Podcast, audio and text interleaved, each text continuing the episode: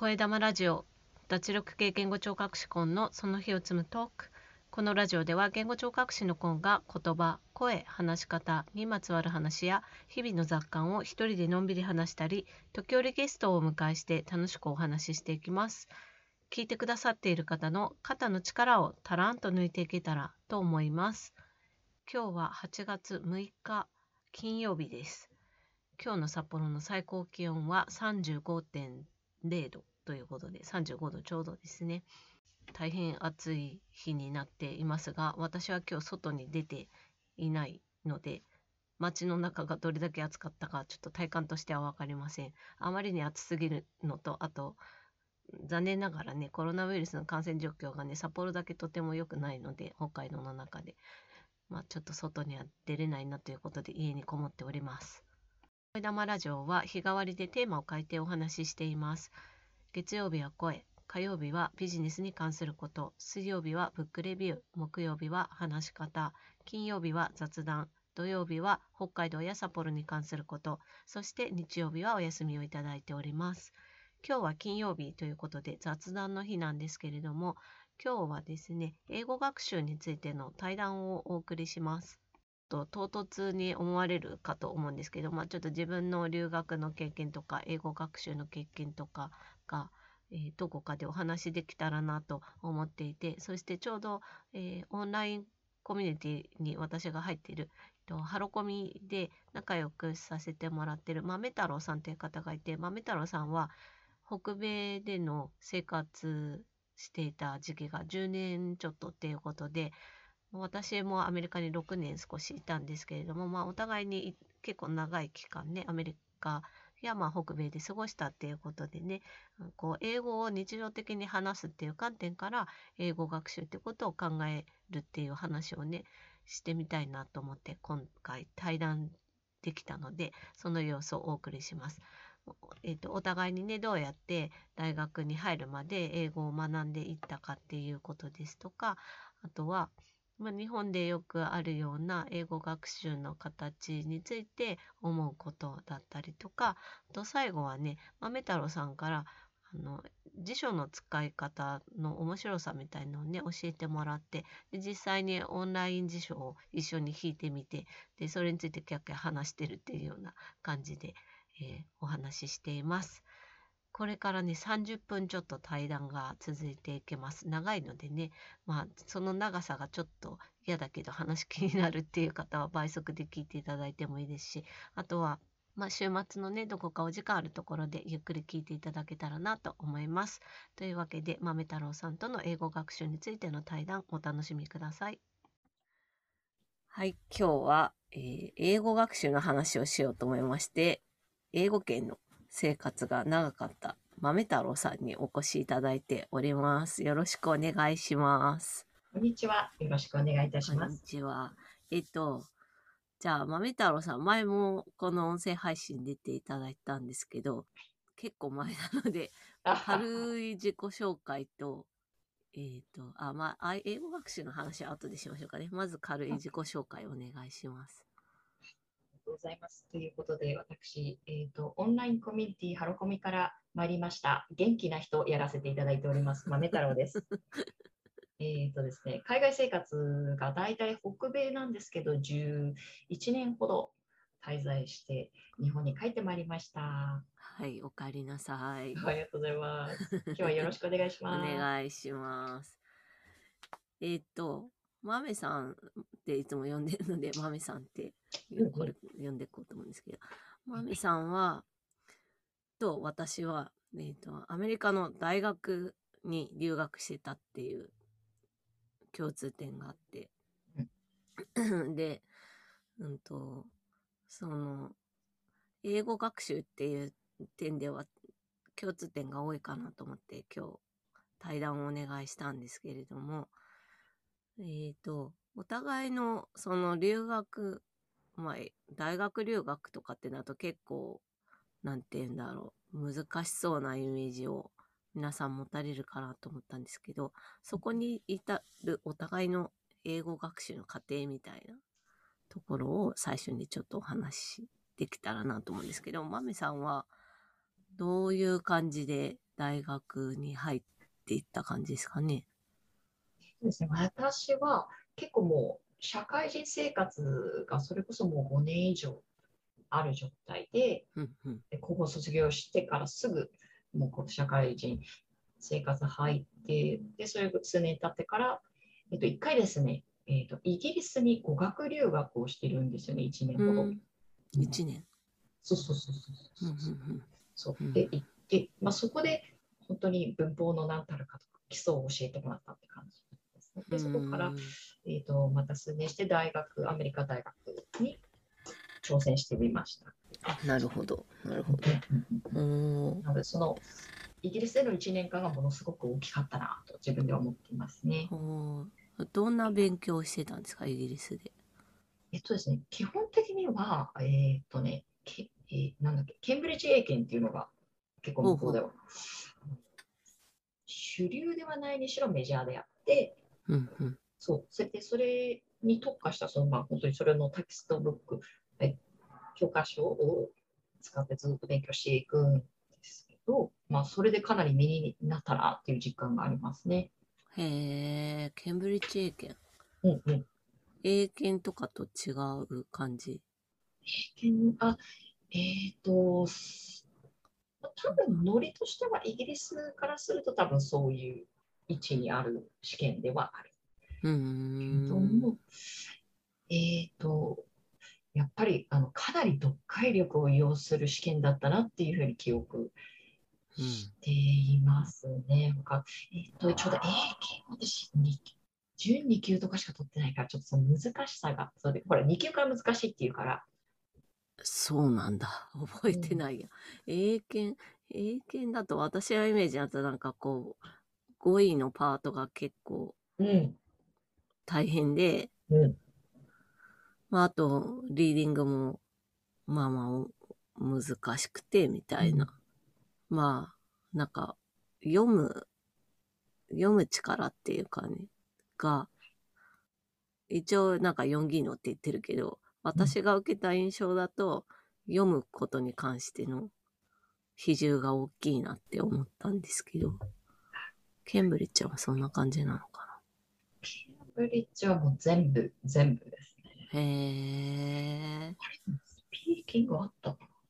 ちょっとね、IELTS と、ま、混じっちゃうところがあって、でも、ああ、エルツね、その話も聞きたいけど、今日は別にしておこう。あでも、なるほど。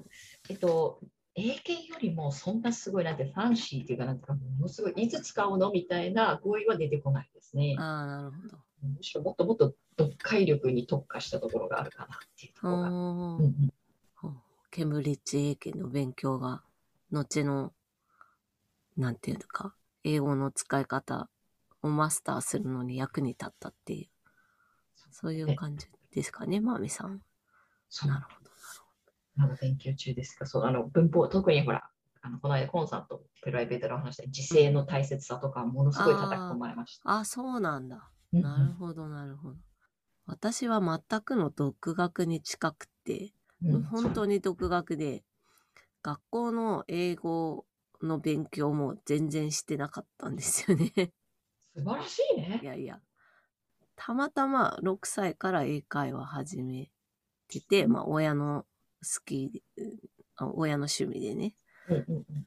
で、たまたま自分に会って、うん、でも学校の勉強は好きじゃなくて、英語を話したいっていう、それだけ。で、そのためにどうするかっていう、なんていうか学習の仕方なので、英語の教科書とかじゃなくて学校。うんあの NHK のラジオ講座うちの母が好きで毎日聞いてたので、それのテキストをね、うん読んで、ラジオ英会話のやつだったかな。うんうんで、そこから自分が、あれいつも毎回ダイアログになってて、あ、はい。で、まあ会話でずっとそのストーリーが続いていくわけですね。一週間単位の大体テーマが決まってて、で、場面に合わせたダイアログが一週間続いていくっていう感じで、それが一年間展開されていくっていう、当時のね、英会話はそういう感じで、うん。そこに出てくるセンテンスを自分のメモ帳に書き出して、英語と日本語と。で、それをそのまま覚えるっていうことを高校生の時にずっとやってて、で、たまたま高校が、うんとネイティブの先生の英会話の授業1週間に受けれるカリキュラムでやってて、で、授業、授業はあの一応教科書が英会話ね、授業あったんだけど、その授業終わった時に先生捕まえて、その自分が覚えたセンテンスなりフレーズが使えるかっていうのを試すっていう、わかる。よくやった。すごい嫌なやつだった。うんわかるわかる。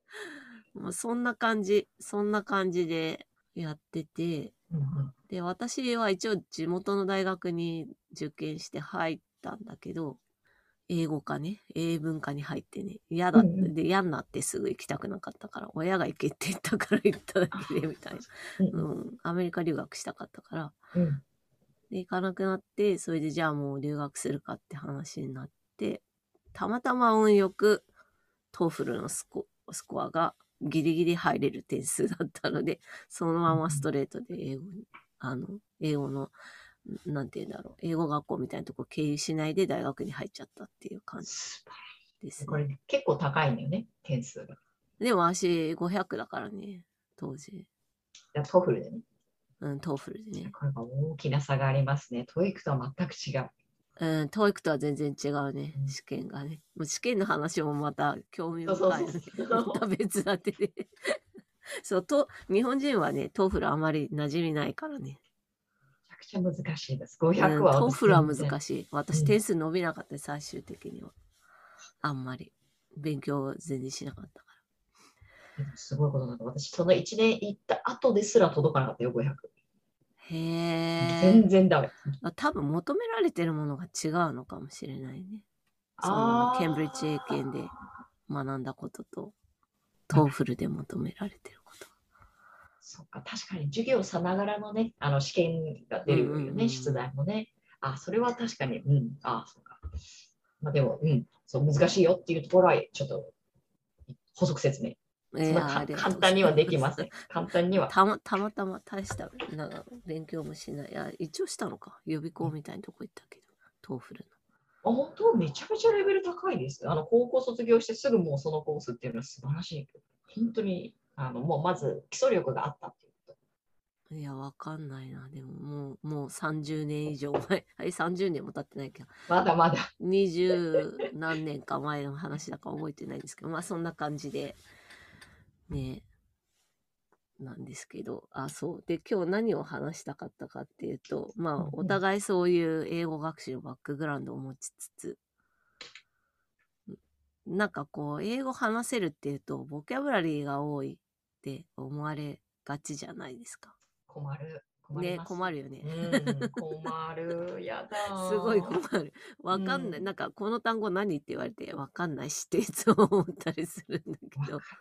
もそう一緒に調べてみましょうかって言っちゃう。ああ、いい、いいね、その返し。そう。で、その、私は自分のことをあまりボキャブラリー多くないって自覚していて、まあ、それでも大学卒業できたりとか、まあ、まあ、それなりにね、周りと会話してきたっていうのは、なんか少ない語彙でもコミュニケーションできてたっていうことだったんじゃないかと自分では思ってたんですけど、うんうんうんうん。マメさんはどう、どうですか？あでもほら、あの、コンさんの場合って多分、そのほら、最初からその、えっと、英会話、その、から始まってラジオ英会話も結局その、コミュニケーションに特化したところから勉強しているから、ああ、その語彙っていう、そのもしかしたらテストでどうこうっていう話だったら、そう、あの、わからないけれども、文脈から話を読み取れたりとかしたんじゃないのかなと思っていて、そうかもね。結果的にその、この単語っていうところにもし紐づいていなくても、うん。あのもう理解しているんじゃないかっていうところがあって、その語彙力では測れないその語学スキルだったりセンスっていうものがコンさんに多分備わってるんだろうなとか思うわけですね。お褒めてもらった気がするけど。いや、そうそうそう。いや、でもすごいなと思ってさ。いやいや、あ、でもなんか、わかんないけど、空空気感っていうか、その、センテンスの空気感を、でもそれって結構、その、サバイバルスキルっていうかさ、留学中の。うん。それは確かにあるねだ。ってね、ついていけないもんね。そうやっていかないと。アップアップです、常に。ね、そうう。んうんと、多分こうかなみたいな。あ、そうそうそうそうそう、本当本当。か、もしくは聞き直して確認。これってこういう意味で言ってるみたいな感じで。しなんかもう言った、もらなんていうの、なんか話してて、もうセンテンスもらっちゃって、もう自分で違うところで使っちゃったりとか。うんうんうん。そううんそう。まあそういう意味であれですよね。現地で学ぶっていうアドバンテージっていうかね。利点は大うんきいかもしれない。その、常にネイティブ、ネイティブっていうかまあその言葉を使う人ばっかりの環境で学ぶっていうのは、そういう利点はありますよね。そうです。圧倒的なインプット量が。そうですね。インプット量は全然、うん。なんか、ワンオンワンのレッスンとかじゃ、全然、ワンオンワンだったり、英語学校のレッスンとかじゃ、なかなか追いつかないところはあるかもしれない。うんうんうん。そう。で、うんと、まあでも、わかんないことがあったら調べていくわけじゃないですか。で、今も、まあ、頑張って私、英語を、もうだいぶ落ちたけど、落ちないようにと思って、英語に触れようと思って、読もうとしたりするんですけど、わかんないこといっぱいあるから、やっぱ辞書を使わなきゃってなるでしょ？で、私あんまり辞書の知識がなくって、適当にね、ネットでこうパーって、私はなんだっけ？使って、ウェブリオか。あんまり良くないって言われてる。ウェブリオで、英和で調べることが多いんだけど、うんうん。マミさんはどんな辞書を普段使ってますか？ありがとうございます。えっとね、私はやっぱりその1年間のイギリス語学留学時代に叩き込まれたことの一つとして、オックスブリッジ、オックスフォードとケイブリッジは信用していいっていうところがあって、ほうほなので、オックスフォード、まあ、私の場合、基本的にはオックスフォード一択で、そのアドバンストラーナーズっていう、えっと、英語を勉強する人に特化した辞書があったので、もうそれずっと、あの、本当にハードコピーズが、なんて言うんでしょうか。う。分厚いやつね。別で、そうそうそうそう。今お見せしたかって今ないんですけど、あの、そうそれをずっとひたすらよ読むっていうか、弾くっていうか、うん。調べました。へえ。今、オンラインでもそういうの使ったりしてます？そう、そうなんですよ。今、ちょっと、えっ、と、オックスフォードの方は、えっ、と、あんまりリソースがないんだけど、ケンブリッジディクショナリーっていうので、ググると、もうかなりケンブリッジさん、あの企業努力されていて、へえ。惜しみなく、まあ、もちろんディクシ、えっと辞書はもちろんのこと、その文法に関してもいろいろ幅広くこう情報提供している素晴らしいサイトがございます。へえ。ケンブリッジ。 Cambridge Dictionary で調べたら出てきますかね。できますね。あと、 Oxford Learner's Dictionary も、ね、さっきコンさんといろいろ見てあ、ましたそうそう。ねそう、楽しい。止まんないっていう。この上、こういうふうに定義されるのか、この言葉はっていうのがねえ面白いね。そうそう。で、これ、えっ、と、英英辞典になるので、そうですね。英語の単語を入れると、そう、もっと簡単な言い方の英語で説明が出てくるっていうので、まあ、いい勉強になりますよね。ですね。うんうんうん。その別の言い方をこういうふうに言うんだっていう、またちょっと自分のそのタグ付けが増えるので、確かに確かうに。ん、そうそう。とても便利。なんか、こう、日本の英語学習のスタイルってどうしてもボキャブラリーを増やすっていうところにみんなうん関心が行きがちだと思うんだけど、でもその単語をいかにこう自分のものとして使えるかが会話の時に生きてくるんじゃないかって私は思ってて、だから一個の単語の意味の深さを自分の中に持っていった方が、そういう今みたいなケンブリッジの英で調べて、こう、あ、そういうことだったんだ、みたいな。なんか日本語で、英和で調べるとさ、うんその、英日対応みたいな感じで、単語単語みたいなコネクションになっちゃう。けど、英とかで調べて、文でもっと広げて、文とかフレーズで広げていくと、その一個の単語の意味をね、なんか自分のものにより深まっていって、表現としてなんか、ちゃんと使えてる感につながってくるんじゃないかななんて思ったりするんだけど。どうですか？ね。それはもう本当にまず同感ですね。よかった。激しく同意、ハゲ同ですね。ハゲド。ハゲ同ですね。古いんだけど。古いんだもん。そうそうそうそう、もう15年ぐらい前のやつなんだけど。そう、そうなんですよね。なんていうか、その、どれだけ情報、そのなんていうか、ほら、日本のその教育、語語彙が、語彙中心っていうのはいいんだけど、その非常に表層的な部分だけしか学べないそうで、よそのポンさんがおねっ。しゃるように、本当そうで、奥行きを持たせないと。そうなんですよ。自分の言葉として使うっていうのは会話ではすごい大事だと思ってなあの頭が動かないと言葉って出てこないでしょ？日本語でも。うん、そう。うん、ちょっとなんか例文とか読んで、なんとかふ少しでも腑に落ちた経験をしてないと使えない、自分のものとして使えないっていうのがあるかなと思う、ですよ。ね。うん。だからなんか動詞とかさすごいなんか英検とかでもさ何それみたいな前に去年そう英検1級今年？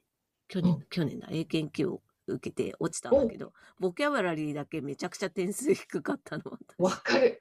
わかる。私はなんかボキャブラリーリスト出してるよね、英検でね。そうそうそう。あれ全部わかんない。まあ、あ一応ね覚えようとして頑張ったんだけどうん。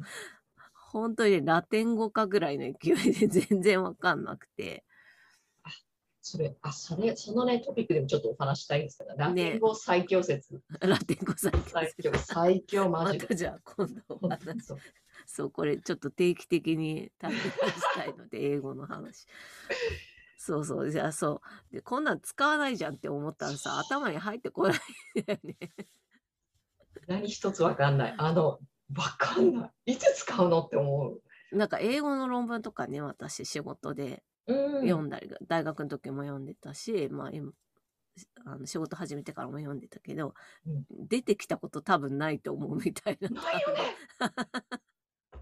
いつ使うのみたいな。いや別の言い方あるじゃんって思っちゃうもんね、すぐ。簡単な言い方。そうでもそれができる、そこにシフトできるっていうのは結構で、なんかあの強みなんだよね。そのコンサの学習の強み。あ、そうなんだ。そう、オルタナティブが常にあるっていうのは素晴らしいことですね。ああ、ありがとうございます。ちょっと自信にな、自信になるけど。そうそう。でさ、なんかよく、動詞とかうん。で、うん、まあ語彙増やそうと思えばいくらでもいくらでもね増やしてはいけるけど実際使うってなるとすごいベーシックなベーシックっていうかさ中学うん12年生で習うようなうん動詞しか多分実際の会話では使わないとそう思うんですよね。使わないし、その効果的なコミュニケーションって考えると、それが最適解だと思います。そうですよね。うんそうそう。で実際聞いててもそうじゃないですか。そのうん。ネイティブの人とっていうか、英語英語でずっと育ってる人うも、ん、そんな難しい単語出てこないもんね。だから、なんかそういう動詞、例えば have とか get とか take とか put とか、そういう本当に基本的な動詞って言われてるやつをしっかり使いこなせた方が、会話としてはや、なんかこう広がってきやすいんじゃないかって思ってて、そうだね。うんうん。でさっきなんかそうディクショナリーの辞書の話をさうん。まめさんとちょっとしてた時にうんうん、楽しい。そのケンブリッジのオンラインディクショナリーで、うん。え英語から英語で見ていくとその、うん、と日本語で言うと動詞句っていうんですかねフレーザルバーブっていうのがいっぱい出てくるっていうのでそれをねいっぱいなんか覚えていった方が、まあ、フレーザルバーブって動詞と前置詞その組み合わせ。でその組み合わせの中にさらに人だったり物だったりを組み込んでいくことで広がっていくみたいな感じだと思うんですけどそれをね使いこなせるようになるとかなり広がるよっていうのに、まあ、さっき話してて改めて思っててちょっとそ今日は最後にそこを話していこうかなと思うんですけど、はいはい何の私ね、今、録画してるので、画面をと。小さくできなくて、オンラインディクショナリーにアクセスできないので、マミさんにお願いしたいですけど、すいませんね。どうぞどうぞどうぞ。えっ、とね、わたなんだっけ何の動詞にしましょうかね。なんかえ？一番、さっき言ってたゲットだっけ？トかな？かな？ゲットはめちゃくちゃ使えるよねっていう話して動て詞。、そうすると、え、あ、えこれこれスクリーンシェアすればいいかな？あ、スクリーンシェアできるかな？ちょっと待ってね。両方できんけ？できると思う。あ、できてる、できてる。お、お、これですね。おゲ今、ゲット出してもらってますね。これ、英語でまず意味が書いてあってうん to obtain, buy, or earning something. 何かを得るっていう、そうですね。買ったり。いっぱい出てきますね。もう多分下の方だよね。下、あ。横じゃなかったっけ？横にあった？こ上の横の、なんか一番最初の横の方、右側？こにあるのかあ、その 広告の下にあった。こここの下？ここの？More meaning of get って書いてある。あ、get to. ああ、そういうことね。phrasal verbs。これだね。あーあったあったあった。すごいいっぱい出てきましたね。あ、all phrasal verb meanings っていうのも一番下に。これ行ってみましょうか。はい。おーや。すごい。え、全部でいくつぐらいだろうね。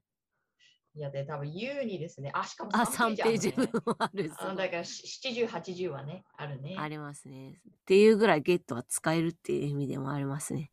素晴らしい。うん、確かそして、まあ、ね、あそれ知ってるよみたいなのとかね。あーこの中だと、何がいいかな。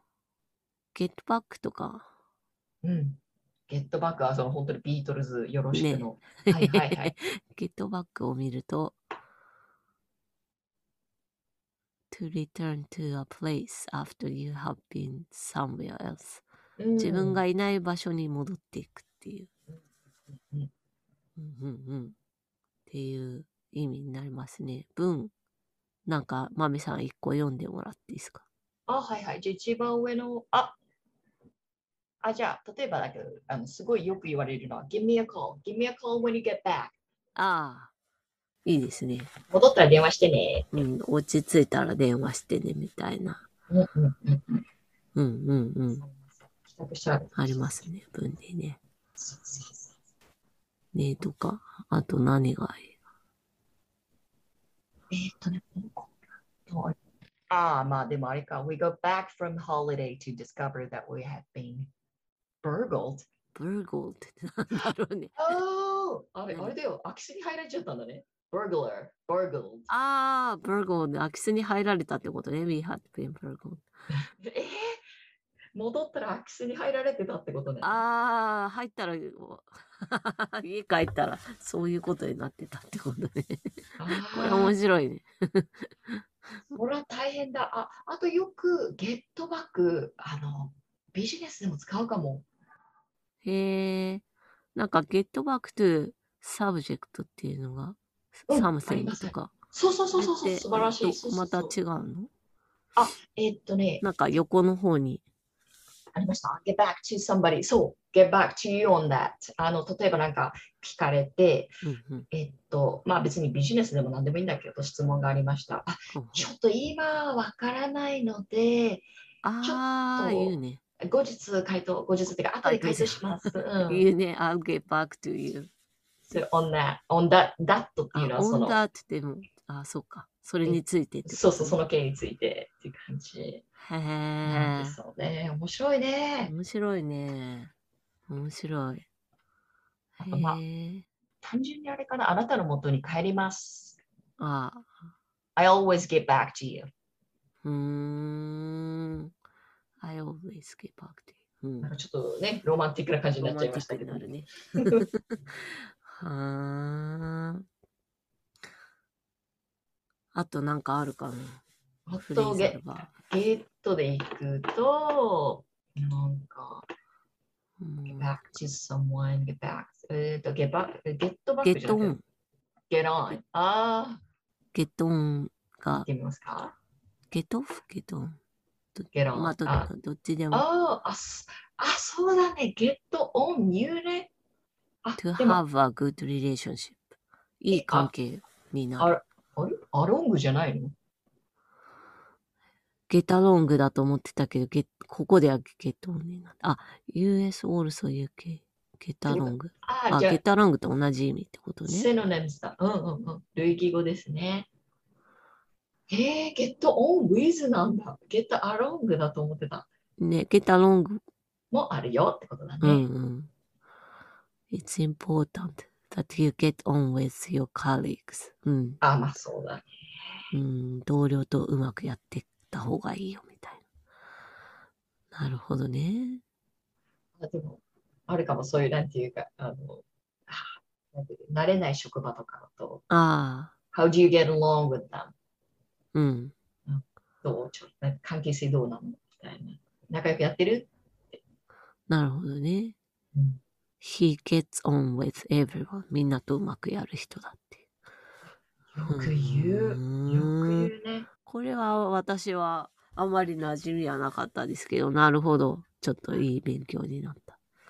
そっかへー全部アロングにすればだってわかるもんね。なんかこう聞いたことああ、あるそっかそっかそっか。うん。え、じゃあ、get along with か。そうそうそうそうそう。なるほどね。うんだいぶ忘れてる。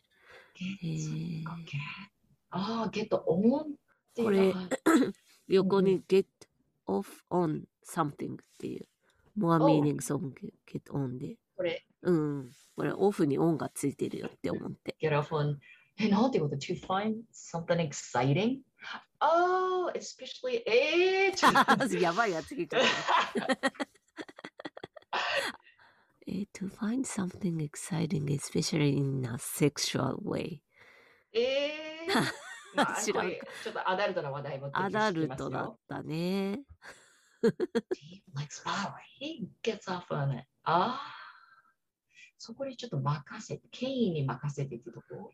ちょっとこうエモーショナルになるっていう、こう感情の高ぶりみたいな。それが、おまあ、使われ方としては性的な意味が多いよっていうことですかね。何ちょっと私、これだけ聞いてると、なんか、あの人すごい調子に乗るよねみたいな、こう、なんていうか、その自分のパワーが好きってことを、その権力ね振りかざしてみたいな。ねこの文だとね、Dave likes power, he gets off on it. He gets off on it. じゃあゲットオフ。ゲットオフはもともとどういう感じで使うんですかね。出ていく感じなじゃあ、ゲットオフで言ってみる。うん、ゲットオフ。リーブだね。それ、ゲットオフってうんいうか。to leave a place, うん、usually in order to start a journey. お、なんかああ、確かにそうだドラマチックだね。うんうんうんうんうんうんうんへえ。あ、でも仕事終わりみたいな感じ。ねあるかも。うん、get off from work。え、ねうん。え。うん。使うかも。What time? What time do you get off from work? うん。Do you get off? っていうかも。ねえ、あ、下に書いてますね。to leave work with permission. permission いるんだ。usually at the end of the day. うーん。ああ、あ、そっかそっかそっか。え、パーミッションが必要なんだってのを初めて聞いた。うん、パーミッション言ったかな。いいですか？ってなんか、I'm getting off from work とかって言う。言う言う言う。うん。言うね。うん、え、パーミッション、あ、まあ、その、道徳的に許された感じっていうか。うん、あ、まあ、時間だから行くよみたいな。うん、そういう感じかな。だリーブっていう言い方もできるけど、その、例えばさっき言ったみたいに I'm getting off from work って、I'm leaving っていうより、なんか、生き生きとした感じはするかな。そうだね、ゲットオフっていうかも、なんか仕事の時は特に言いそうな。ね、もう、うんなんか、もう終わったっていう感じ。離れるっていうよりは終わったって感じになるよね。なんかリーブだとなんか家、いつ家出るのっていう。うん What time do you leave the house? とか言うけど。なんか物理的なものからうん離れていくっていう、自分を離していくっていうのがリーブっていう感じだけど、そうそうそうそう。ゲリングオフだと、うん、終わったかなうん。なんかもう、はい、終わりました。うん次に行きますみたいなあ、そう、本当に本当に。ねそんな感じがしてなんかうんアクティブなイメージがしますねああ、はあはあはあ。よく使われる。うんうん。ね使えますよねまあそんなこんで話していくとね止まらないんですけれども問題ですよ。楽しいよね。楽しいねうんうん、あこれを聞く人が楽しいと思うか あれだけどそこそこだよね。そこだよねね。でもまあまああのこういう感じで簡単な簡単なって言ったら変だなシンプル？まあ、うん、シンプルベーシックな、うんあの日本で言うと初期段階で習うような言葉でもかなり使えるっていうしその方がなんて言うんだろう会話の表現としては使いやすいっていうのかな。ねなんか使いやすい、うん、なんて言うんだろうね。聞く人もびっくりしないからって急にあの英検のあのボキャブラリー使われても、うん、分かる人いないからあんまり。しさなんかさああいうボカブラリで使ったらそのレベルにを使いこなせる人なのかって思われてさなんかもっと 難しいこと言われる 可能性だって人によってあるわけじゃん例えば大学の先生とかにさなんかラテン語みたいなさ 英英単語使ってさじゃあこの単語わかるねみたいで返されてそこで会話詰まったらさ話し続かないじゃんとか私は思っちゃうんだけど。あのボキャブラリーを使って実際の会話をする人って絶対、あ、いや、私も夫に見せてみたんだけど、うんうんあの夫はあのあ英語は話者っていうか、あのうんうんネイティブなんだけど、ネイそうそうそう。使わないよね。わかんない。ああ、そう、だから漢字はわかる。なんとなく、ああ、ああれね、みたいな、やっぱりそのラテンベースなので、うんなんとなく、はあはあ、つってるけど、ちょっと待って、いつ使うのってまず、まず使う、言われて。だようね。ん、なんかまあ英会話をできるように勉強したいか、うん。なんて言うんだろう。なんか新聞とか読みこなしたりとか、そういう、なんかもっとね、違う、ななんて言うんだろう。違う使い方っていうかね。うん。うんうんで、こう、レベルを上げていきたいか、そこによってこう、学び、学ぶ方法っていうかね、ちょっと違ってくるかなっていうのは、今日話してて改めて思ったりしましたけど、どうですかね、まめさん。素晴らしいまとめ。本当に英語、その 勉強する前に Y を深掘りする。Y から始めようって言うじゃん。うんうんうん。なぜ英語を勉強したいのか、コミュニケーションのためなのか、そのアカデミックなフィールドに行きたいのかとか、いろいろその、そうね。うんまあ大人だったら、その商談、ビジネスの、その大事な取引を決めるためのとかね。説得力のあるスピーチがしたいという感じで。うん、ああ、それもあるね。まあいろんな学習の目的はあるだろうから。で、なんか日本だと英会話ってね、すごい難しい感じになりがちじゃないかっていうので、ちょっとこう、英語を長い期間、私は6年ぐらい、あの、英語を話す国にいて、マミさんは10年以上いてて、こう、一定期間長く暮らした者同士で、こう、感覚的にどうかっていう話をしたくて今日、うんマミさんをお呼びしてみて、面白いのでまた定期的にやりましょ楽しいね。この辞書のシリーズも ちゃちゃ沼だよね。う。沼だね。まあ、沼はいっぱいありますけど。はい。今日のところはこんな感じで、ひとまず。はい。ありがとうございます、あ。りがとうございました。またよろしくお願いし。ます